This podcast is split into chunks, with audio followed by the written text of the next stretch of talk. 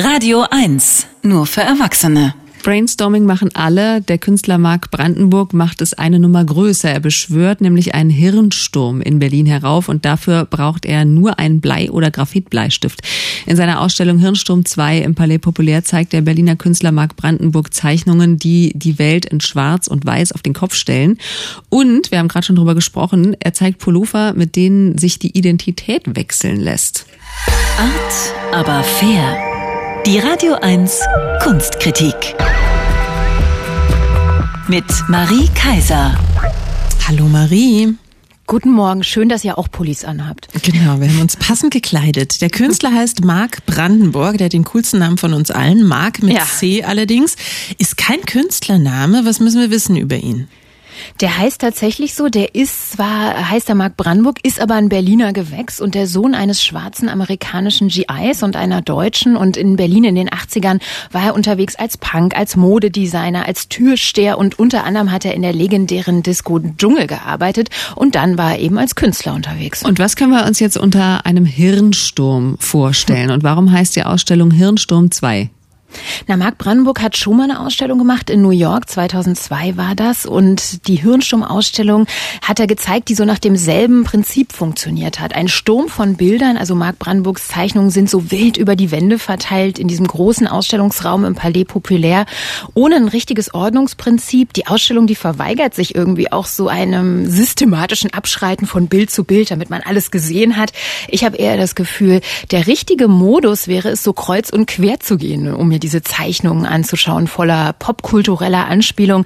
Da ist zum Beispiel ein riesenhaft vergrößertes Armbändchen, in das Metallica eingraviert ist, zu sehen. Ein Bild von Michael Jackson oder vom Modedesigner Yves Saint Laurent, dann so ein Horrorfilm Hase, ein Selbstporträt von Mark Brandenburg mit einer Pinocchio-Nase, die an den Film Clockwork Orange erinnert, Bilder von Rummelfahrgeschäften, Plastikspielzeug, eine Parkbank, auf die jemand Homo gesprüht hat, dann auch noch Zeichnungen einer Fridays for Future Demo, also alles durcheinander, so ein richtiges visuelles Tagebuch von Marc Brandenburg, in dem die Seiten jemand durcheinander gebracht hat. Ein echter Hirnsturm eben. Und alle Bilder, die sind nur mit Graphitstift oder Bleistift gezeichnet und stellen die Welt, wie ihr gesagt habt, wirklich auf den Kopf. Also was hell ist, wird dunkel und was dunkel ist, wird hell. Ah, die Älteren von uns kennen das noch vom Fotonegativ früher, oder?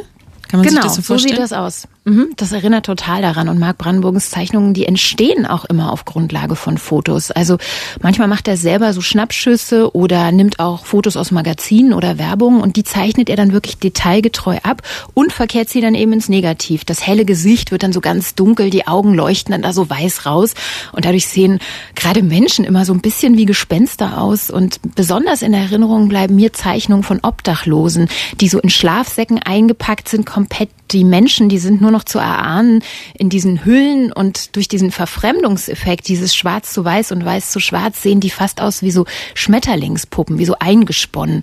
Und dazu kommt wirklich die geniale Präsentation dieser Zeichnung, nämlich im Schwarzlicht.